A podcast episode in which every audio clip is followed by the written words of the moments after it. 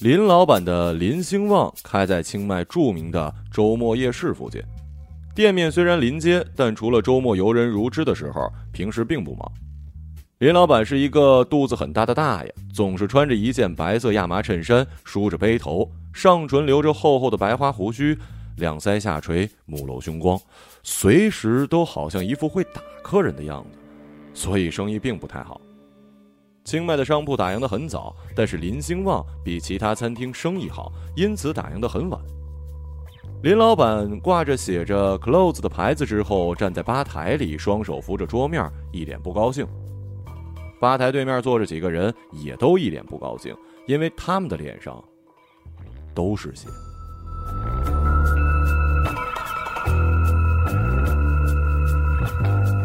林老板抽出一张纸巾，发给了坐在最右边的高大山。高大山是一个中国游客，个子很高，小分头，溜光水滑，一副知识分子样子。实则脾气不是很好，总是惹祸。林老板问高大山：“你知道你为什么挨揍了吗？”高大山接过纸巾，堵住鼻子，翻着白眼，默不作声。林老板喝道：“幼稚！”应该打，不是男人。高大山一低头，鼻血就往下滴，只好扬手不答。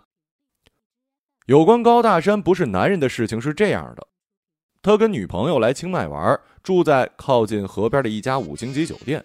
女朋友叫乔小西，瘦瘦小小，乖乖巧巧，看上去人畜无害，感觉不会与任何人起冲突。而高大山则不同了。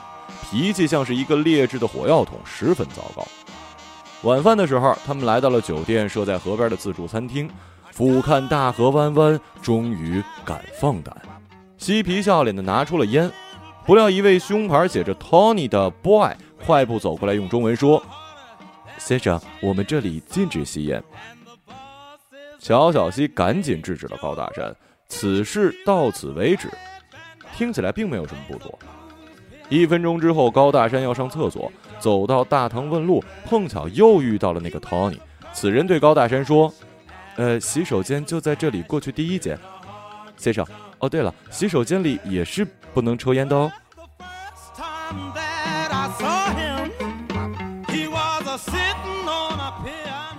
高大山听完前半句，道了声谢，本已经走出去三步，听完这话又倒了回来。谁告诉你我要去厕所里抽烟了？呃，只是提醒先生。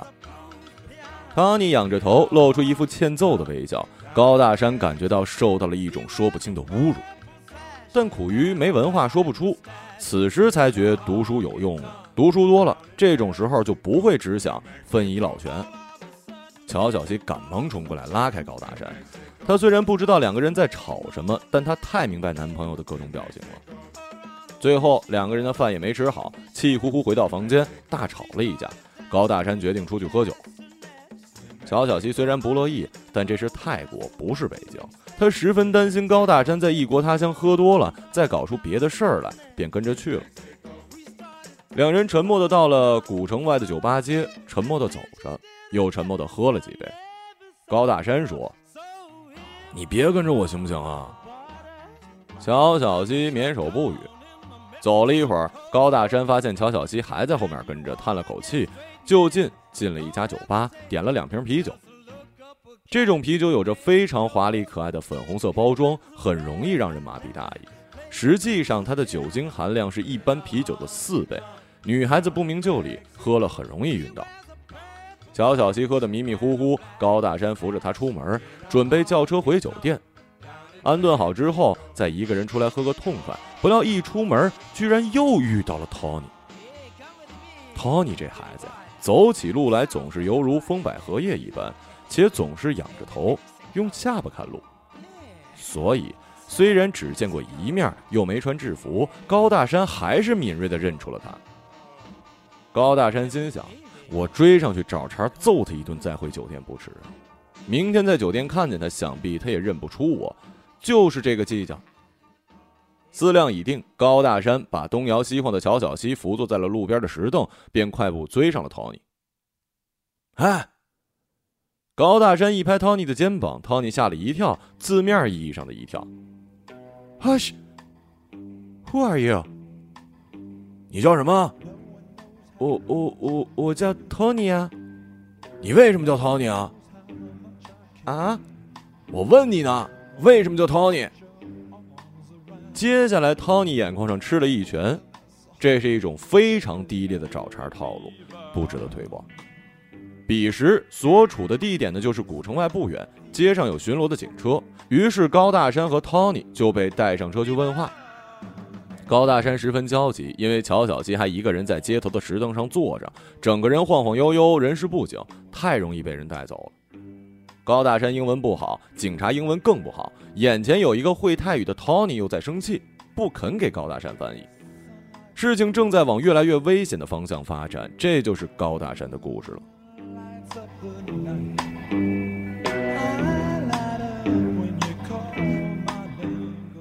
林老板教育完高大山，又抽出一张纸巾，递给了高大山身边的秃子。此人是华人，名叫骆驼，在当地混黑社会。所谓的黑社会，无非就是结社抱团，一起纹身、喝酒、招摇过市而已，与当地真正的黑社会无关的。这天夜里呢，骆驼跟社会上的兄弟喝完酒，挥手告别，一个人晃晃悠悠的往夜市方向走，想找点东西吃，溜溜缝。结果没走出去多远，就看见一姑娘倒在了马路正中间。这条街虽然靠近古城跟酒吧街，但十分清静，几乎没有游人。不时有摩托车从姑娘两边驶过，却没有人停下车问一句。骆驼啐了一口痰：“妈的禽兽！”看不见活人在马路中间躺着呀，于是便走过去摇晃地上的姑娘，而姑娘正是乔小西。高大山走后，乔小西一阵迷糊，一阵明白，心想：男朋友丢了，这可怎么好啊？完全不想想自己的危险处境。女朋友当到这份上，跟妈差不多了，也真不得了。刚走到马路中间，眼前一黑，扑地摔倒。而骆驼就是这个时候来到乔小西身边的。骆驼作为一名不称职的黑社会成员，外形还是十分唬人的。乔小西被他摇晃醒之后，眼前出现了一个没有眉毛的大秃子，脖子上晃着二斤重的大金链子，两边的三角肌纹着汉字，一边是大杀四方，一边是身体健康，一看就不是好人。乔小西吓得惊叫：“流氓，救命啊！”吓得骆驼赶紧捂他嘴：“别他妈喊，看看这他妈哪儿！”你在马路中间呢，我把你带到马路边就走。你大爷的，我他妈是好人。说完就把手穿到乔小西腋下，想把他扶起来。乔小西此刻酒还没醒，又受了惊，心想小说里果然是骗人的。不说一受惊吓酒就全醒了吗？怎么他妈还站不起来呀？举目四望，没见高大山的影子，惊恐之下，只得毫无信息量的大叫。此时街头骑车的群众跟国内很不相同，不喜欢围观，看见有姑娘喊救命，纷纷一拧油门，绝尘而去。乔小西站不起来，只好剧烈的扭动。骆驼见扶不起，发了蛮劲儿，骂道：“别他妈乱动小东西，弄死你，你信不信？”说完一拧身，双脚跨过乔小西的头，探身抓起乔小西两条白嫩嫩的小胳膊，就往路边拖。这一拖，乔小西后背吃痛了，更加疯狂的尖叫了。终于，一辆摩托车停下来，车上的人把车支好，摘下头盔放在车把，走过来喊：“What I do？” 骆驼正在蛮劲儿大发的当口，心想：老子救人不成，还被人质问；老子救人之前，你们怎么不停下车呀？心中正没好气儿，便放下乔小西。哎，嘟你妈个逼！没想到对面是个华人，一听骆驼讲中文，也换成了中文。你把那姑娘给我放下！骆驼更生气了，心想：老子明明就放下了，你他妈瞎呀！但嘴没脑子快，竟然说上了一句：“就不放。”这下不打都不行了。林老板对着骆驼的事情是这样总结的：年纪轻轻混什么黑社会，成什么样子，还学人家纹身。你看你纹的什么东西？身体健康，人家行侠仗义问你干什么的，你应该马上招呼他说 “help”，This girl need help，这才对。而你竟然出口不逊，上来问候人家母亲，你这叫什么黑社会呀？有没有素质啊？还不如国内的呢。人家最多就是问你瞅啥，瞅你咋地，也不会上来就骂娘啊。他妈打死你都不读。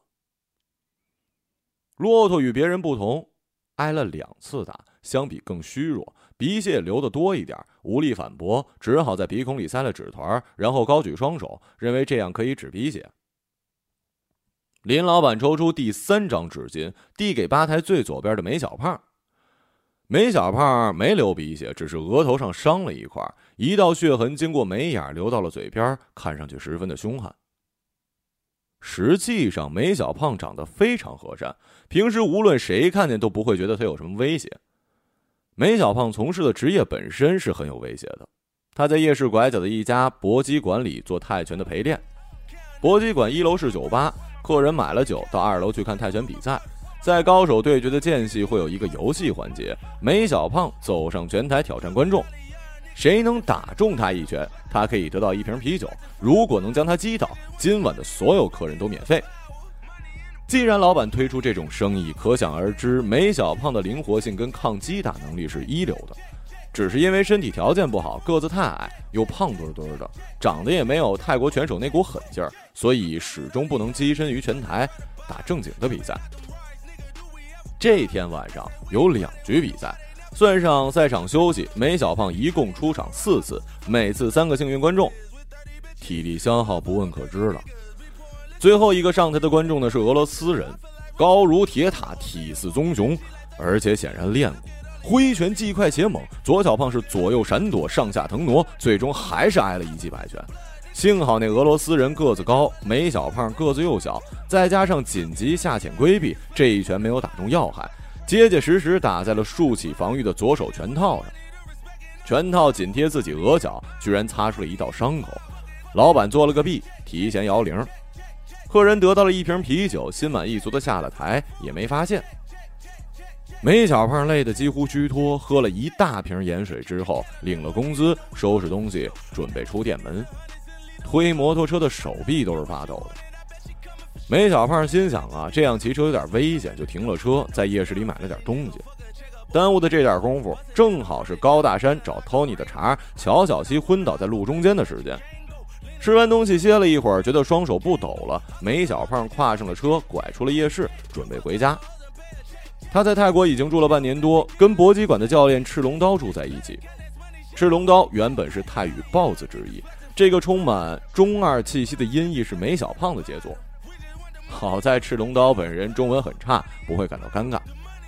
赤龙刀白天上班给拳手训练，梅小胖也跟着一起上课。等到梅小胖上班的时候呢，赤龙刀一般就去别的酒吧喝酒。用他的话来说，不喜欢看自己的徒弟挨打。别的徒弟都有打人的时候，只有梅小胖是一个纯挨打的货。他不爱看，索性躲得远一点。梅小胖骑出古城没多久，就看见骆驼跨在乔小西身上，双手抓住乔小西双臂，正在往路边拖。而乔小西呢，明显不乐意，尖叫不休，乱蹬乱踹。梅小胖是一个性格比较温和的人，否则也干不了陪练这活。但是今天与往常不同啊。这天晚上，梅小胖遇见了一个高大的俄罗斯观众，脑门上吃了一拳。俄罗斯观众不是第一次遇到，受过训练的观众上台也是常有的事儿。有一次，他还被一个中国观众给击倒了，十分意外。但是这天晚上的俄罗斯观众下台前对梅小胖说了一个词：“豆腐丝儿。”梅小胖不明其意，走到前台问老板。老板笑而不语，拍拍他肩，让他好好休息。在夜市吃东西的时候，问摆摊的老板：“俄罗斯人说的豆腐丝儿是什么意思啊？”老板虽然会十几种语言，但都仅限于好吃、便宜之类的。刚好有两个俄罗斯姑娘来买吃的，老板巧言诱问之下，姑娘笑着用英文告诉老板是懦夫之意。梅小胖的心情很不好，但他这个人不会发火。再说也没道理跟人家老板或者俄罗斯姑娘发火吧，便暗暗的憋着气骑上车走了。接着就遇见了这件事儿，再后来就听到骆驼用中文骂他：“挨嘟你妈个逼！”俄罗斯人欺负我就算了，怎么连中国人都骂我呢？今儿什么日子呀？梅小胖这么想着，全身骨节发出咯咯的声音，仿佛半年挨的打憋的火汇聚成了一股力量。你管它叫小宇宙也好，查克拉也罢，总之快要燃烧起来了，必须把它释放出去，不然自己会爆炸。梅小胖走上前，对骆驼平身左拳摆了一侧身位。你再说一遍试试。骆驼有一习惯动作，发狠之前务必要啐一口浓痰。眼前浓痰到嘴边，低头一看，下面正好是乔小西的脸，五官缩成一团，鼻涕眼泪十分可怜，便把浓痰咽了，嘴里咕噜咕噜的说了一句：“挨肚。”虽然在泰国混黑社会，也着实打过一些架，但大部分是野架，脏则脏矣，没什么章法，很少遇到受过专业训练的泰拳选手，所以他不知道。这平身的左拳后面是多么凶狠的连环打击！一句话没说完，下巴先挨一拳，接着眼前一花，只见对面的小胖子飞起来，左腿弯曲，膝盖一个匪夷所思的角度向自己飞了过来，耳中只听咔嚓一声，嘴边再也合不上了。骆驼身强体壮，居然没有昏倒，倒退几步，摆出一个架势准备反抗，结果引来更多泰拳的套路。如果这场面发生在美国，大概会被分成 R 级。黑社会有一好处，就是挨打多有经验。论挨打，这俩人都是行家。骆驼知道自己是绝对打不过这小胖子，只好抱头倒退几步，拉开距离，用手一摸下巴，下巴脱环了。这是一种习惯性脱臼。骆驼自己驾轻就熟，单手就把关节给上上了。你等着啊！他一手扶着下巴，一手指着梅小胖，在这片地方还他妈没人跟我耍王八蛋呢！有种你丫别走！现在我们都知道了，这种所谓的场面话，其实说了不如不说，只能让自己更没面子，还不如掉头就跑呢。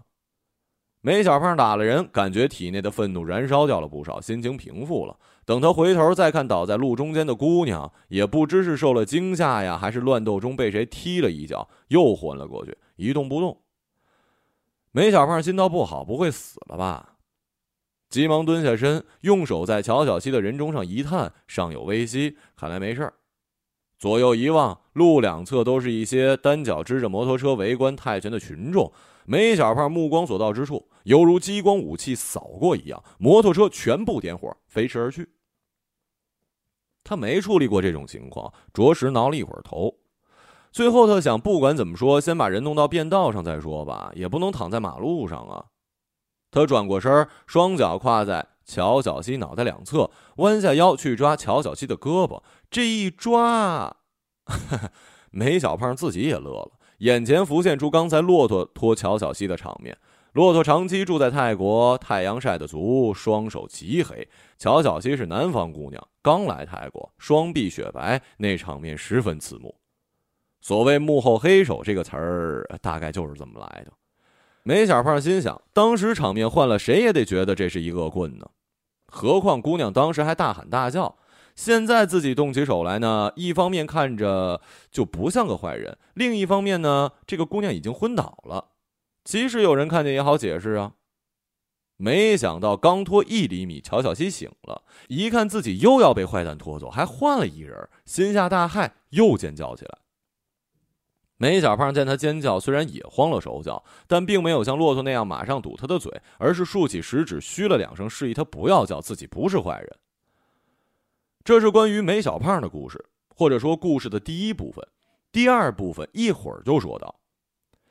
林老板站在吧台里，生气的挺着硕大的肚子，以至于两只手使劲伸着才能够着吧台。林老板看着梅小胖，失望的摇头。他对高大山说。你知道你为什么挨揍了吗？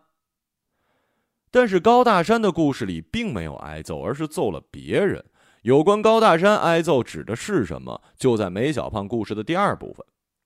林老板对梅小胖的训斥与对别人不同，不是问他为什么挨揍，而是说：“现在你知道打人不对了吧？”听到这句话，高大山跟骆驼分别把头扭向了两边，神情尴尬。梅小胖的故事第二部分是这样的：当他竖起食指示意乔小西不要出声时，恰逢高大山跟托尼从警车里被放出来。托尼很聪明啊，先看高大山往哪边走，然后向反方向走，这样就不会再挨揍了。即使高大山走的方向就是他回家的方向，也在所不惜。高大山当然是往乔小西坐的石凳方向走了。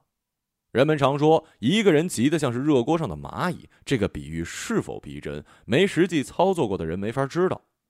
但是有一个视频，里面的人把蟑螂放进微波炉，透过玻璃观察蟑螂，结果微波炉一开，蟑螂的身体变成红色，而且居然在里面飞速的奔跑，比平时快了三倍。用蟑螂这个比喻形容此时的高大山更为的贴切。他以三倍的速度赶到了事发地点，正好看见梅小胖一手抓着乔小西胳膊，一手做出让他噤声的手势。高大山心想：不好啊，果然让我猜中了。心里想着，嘴上已经骂起来了：“孙子，干什么呢？”高大山这么一喊，把梅小胖吓一半死。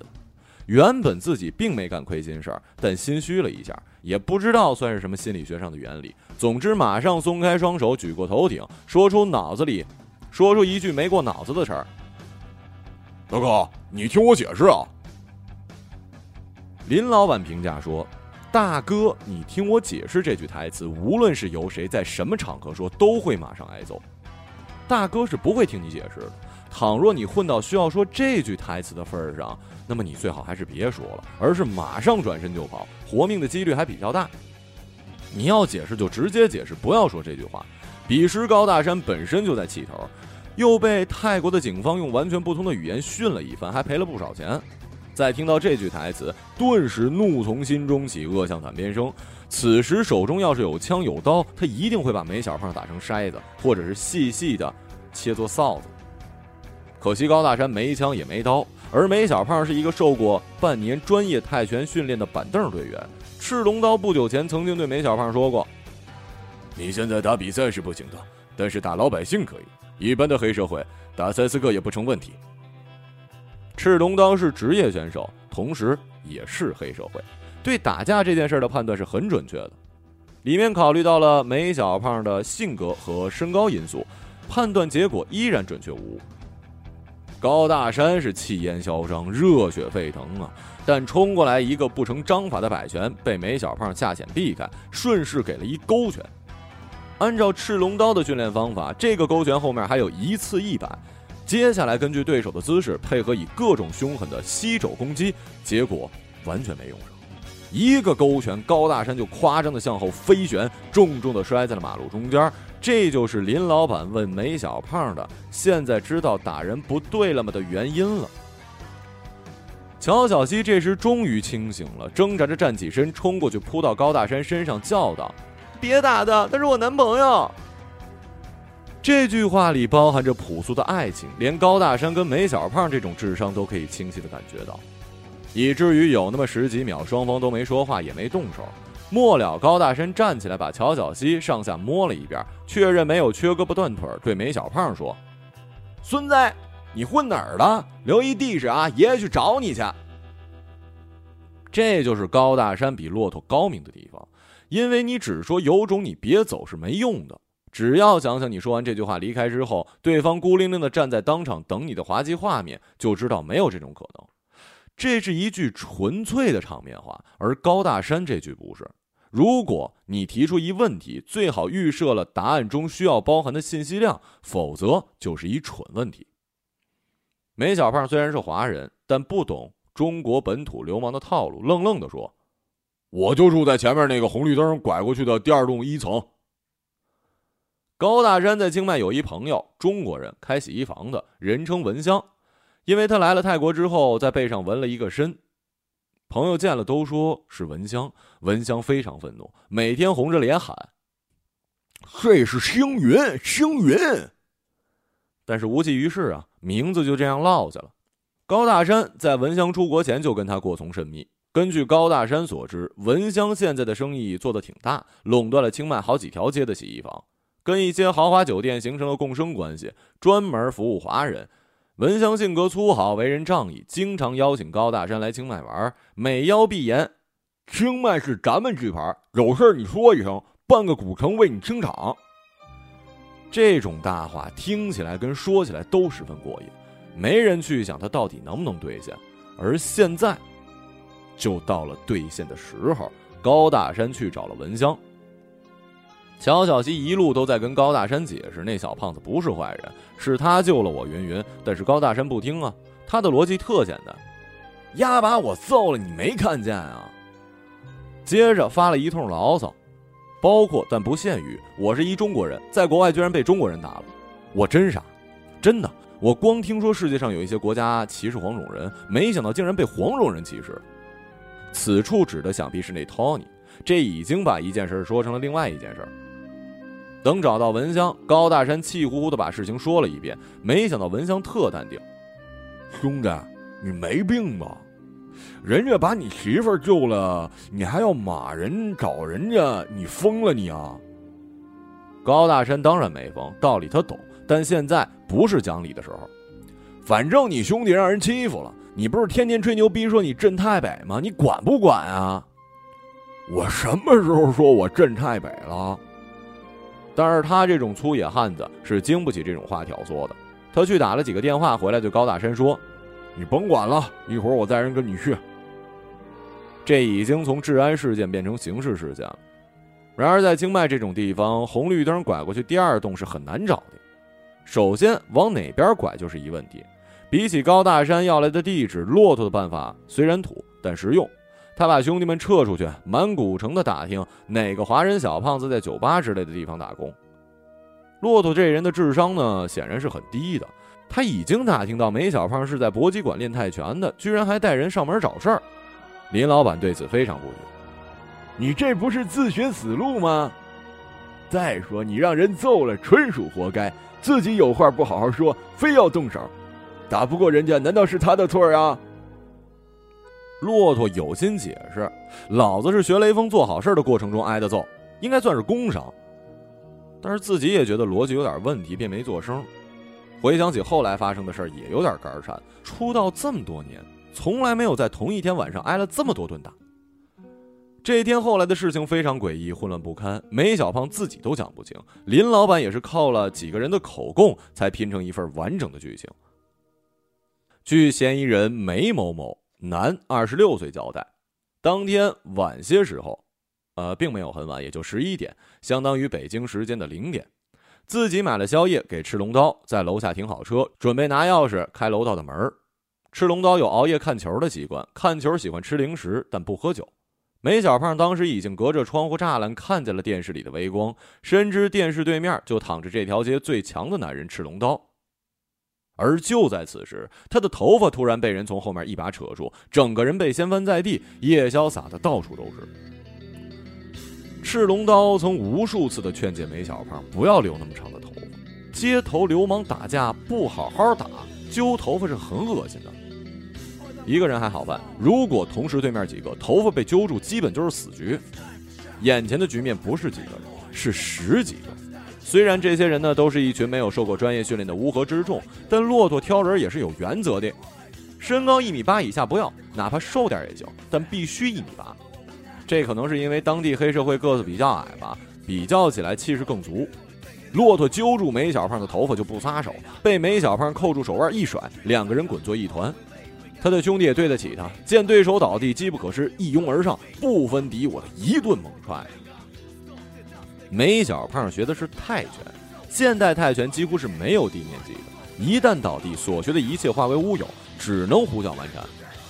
胡搅蛮缠的场合，再强也不能一个人缠十几个人啊！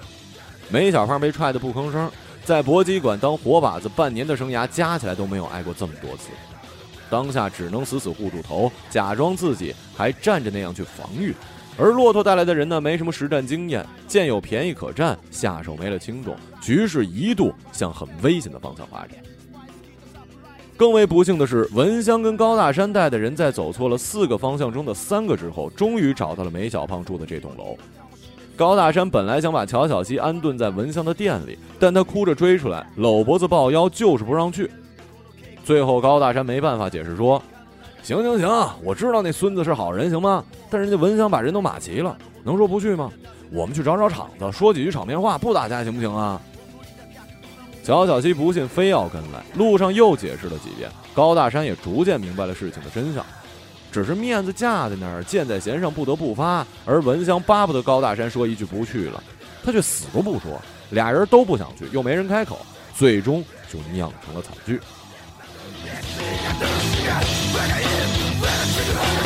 等到了梅小胖住的地儿，文香愣了，回头问高大山：“你还骂谁了？怎么就打上了？”说话间，乔小西已经冲上去，想拉开那些正在对着梅小胖拳打脚踢的黑社会。“快来呀，他要被打死了！”话没说完，被骆驼一把推了一跟头，后脑勺磕在一尊小佛像上，又昏过去。乔小西这天晚上昏过去的次数与骆驼挨揍的次数。堪可匹敌呀！本来场面很尴尬，文香跟高大山气势汹汹来寻仇，没想到仇家正被人揍。揍人这货呢，最开始其实也是因为想要救乔小西，卷入这个悲惨事件。但这复杂的逻辑，高大山显然分析不出来。但这时候高大山顾不上尴尬，只看到女朋友被打晕过去，这还用废话吗？给我上！文香跟高大山一起喊，冲了上去。骆驼一伙打得正开心，忽然身后一阵大乱。回过神的时候，骆驼一声惊呼：“我的！”两拨人马已经交火。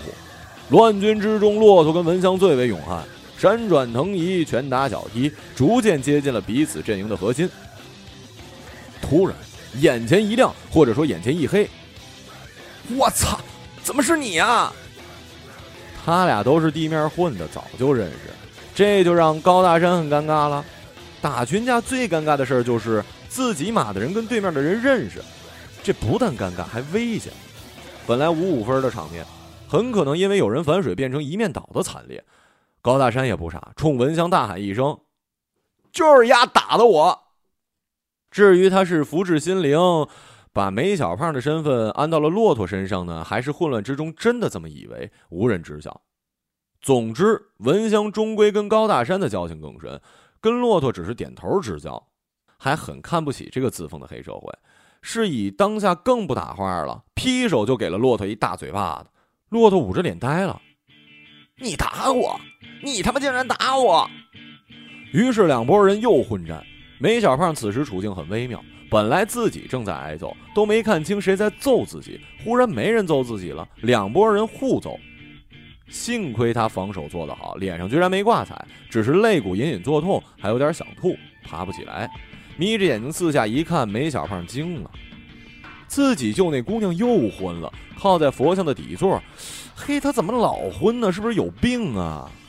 打架人群里有两个好像是自己刚才揍过了，他们怎么打起来？还有那个背后画着蚊香的光膀子大汉是谁呀？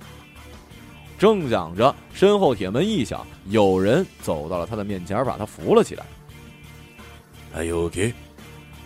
那人问梅小胖，回头一看，顿觉后脑发凉，双腿发软，眼看又得坐下，也可能是跪下。此人一出，势必造成流血事件。再往后的事情简直不能想，这可不得了。梅小胖颤颤巍巍的，哎哎，I'm OK。身后的人正是赤龙刀，撩起梅小胖衣服，看了看身上的伤，又用下巴指了指眼前的千军万马。Did hit you？梅小胖连忙说：“No no no no no no no no。”赤龙刀用小指抠抠耳朵，弹了弹指甲，接着双手插兜，把拖鞋甩在地上，光脚走向了骆驼跟高大山等人组成的战阵。梅小胖捂着眼睛没敢看。耳中传来一些喝骂，一开始是中文，但很快转为国际语言。啊啊啊！基本上各国人民挨揍时都会发出这种声，其间还伴随着一些熟悉的声音，肋骨跟关节折断的声音，在搏击馆经常听到，他们十分诡异。明明在人的身体里，却能清楚地传到旁人的耳中。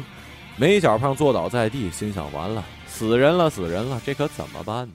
警察找我，我怎么说？我是哪头的呀？自己跟挨揍的双方都是华人，这会不会上升到国际事件？要不上去跟师傅打一架？最后这念头只闪了一下，梅小胖赶紧摇头。要死也不能让师傅给打死，忒惨，太可怕。梅小胖正想着，忽然觉得耳边清静，除了一些人的呻吟，那些结结实实打在人身体关键部位上发出的肉碰肉的钝响、骨头碎裂声跟尖锐的惨叫都消失了。他睁开了眼，骆驼、蚊香、高大山都已经东倒西歪的坐在地上。带来的人更惨，有的不省人事，有的生死不明，有的人小腿变成了奇怪的形状，惊恐的发不出声，有的人大口呕吐着黄黄绿绿的东西。但是，只要上有生命的物体，都本能的远离了赤龙刀所在的位置，让出了一片空地。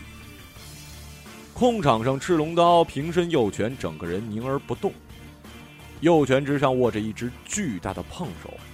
这只胖手的主人是一胖子，肚子大的惊人，白色亚麻衬衫的扣子几乎要崩开，梳得整整齐齐的背头前面掉出一绺，倔强的悬在眉前，眉头紧锁，一副生气的样子，但不是对敌人的那种愤怒，而是对不成器的熊孩子那种无奈的愤怒。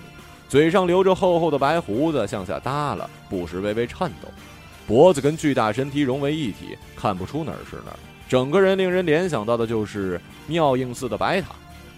他左手伸平，握着赤龙刀的右拳，右臂垂在体侧，但因为太胖，胳膊斜斜支着，看上去像是准备起飞。两人僵持一会儿，赤龙刀收回拳头，胖子也松了手，退后两步。赤龙刀一字一顿的问：“Who are you？” 胖子也一字一顿的答。林泰兴，赤龙刀不再说话，突然右手一抖，手背抽向林泰兴，趁对方一闪，左腿踢向对方小腿。林泰兴后退一步，赤龙刀身子顺势一旋，右重挂定风声，以匪夷所思的速度和角度划过一道几乎可以在空气中捕捉到的曲线，猛击林泰兴的太阳穴。梅小胖心说：“我操，完了！”就在这一旋身的过程的某一个点，林泰兴巨大的身躯忽然向下一潜，躲开了赤龙刀凌厉的绝伦一击。这不是散打或泰拳那种重心垂直下降的下潜回避动作。林太兴迈开，以他的体格简直难以相信的弓箭步，重心向前方滑去，同时双掌左右张开，掌根并拢，忽的推向斜上方。赤龙刀一脚踢空，常年的训练使他的身体自动回到了平衡角度，但他的脸刚转到前面，就迎来了这排山倒海的一推。起！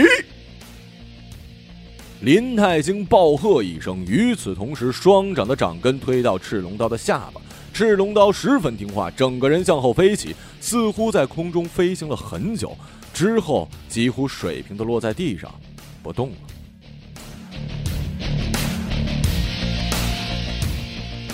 林太兴走上前，左手一问赤龙刀的面门，右手轰然提起，凝旋半空。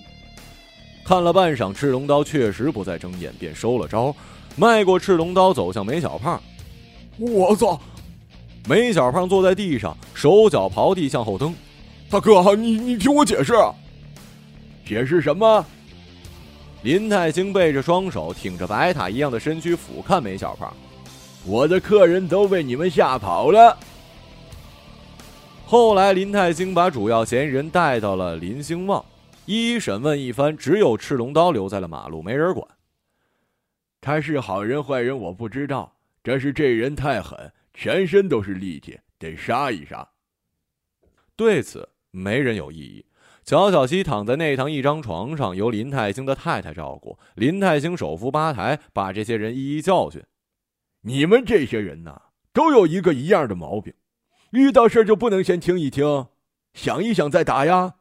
不看不听就想动手，你们是袋鼠啊！你们的命可能还不如人家袋鼠值钱呢。即便终归要打，打前看看、听听、想想，也能对能不能打赢有一个准备呀。你看看你们，一个个都不听人讲话，结果不是挨了揍就是揍了别人，最后也挨了揍。其实你们都是想救人来的，对不对？众人齐声说：“对。”对个屁！对，就是你，你们两个是想搭救你的女朋友，所以有事情都是你们惹出来的。你把喝醉的女朋友一个人丢在街上，自己跑去打架，还被警察捉了，你是个男人吗？我我我，你什么你？你还解释？好，我刚刚说过要多看一看、听一听，我现在就听听，你解释吧。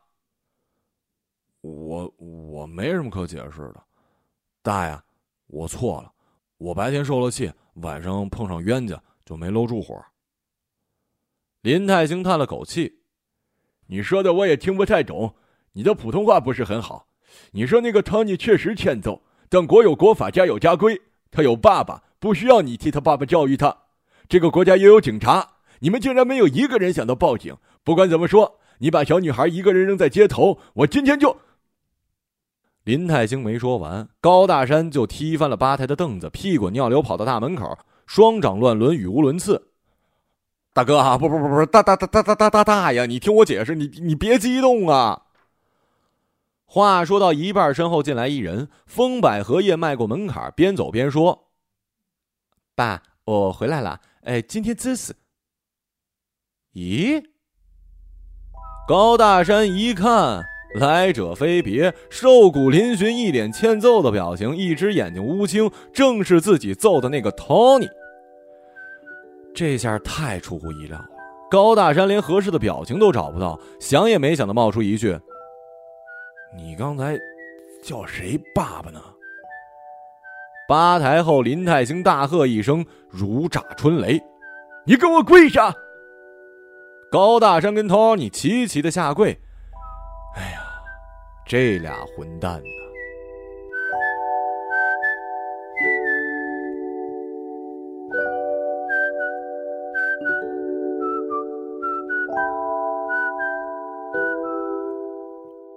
一个朗读者，马晓成。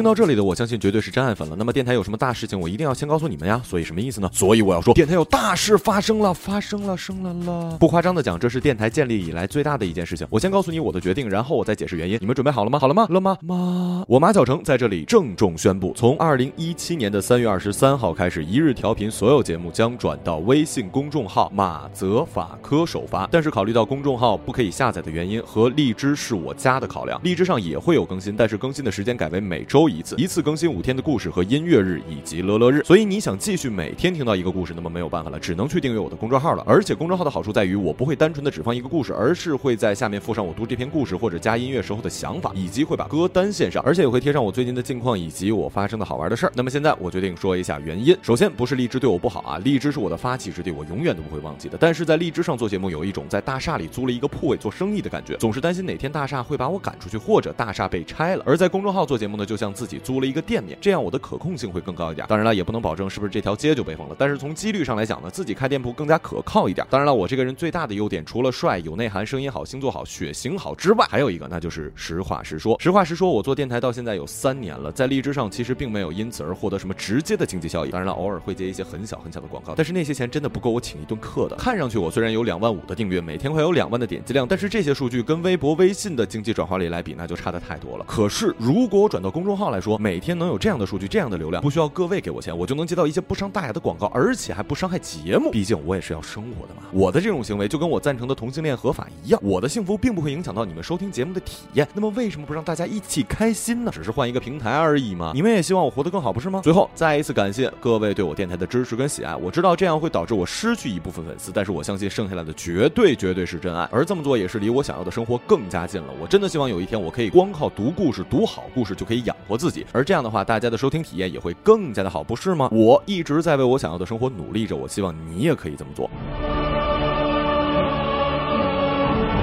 最重要的是，微信公众号的名字“马泽法科”，马是马小成的马，泽是泽民的泽，法是法师的法，客是客人的客。还是不知道怎么写的话，那么去看下面的简介。嗯，爱你们哟。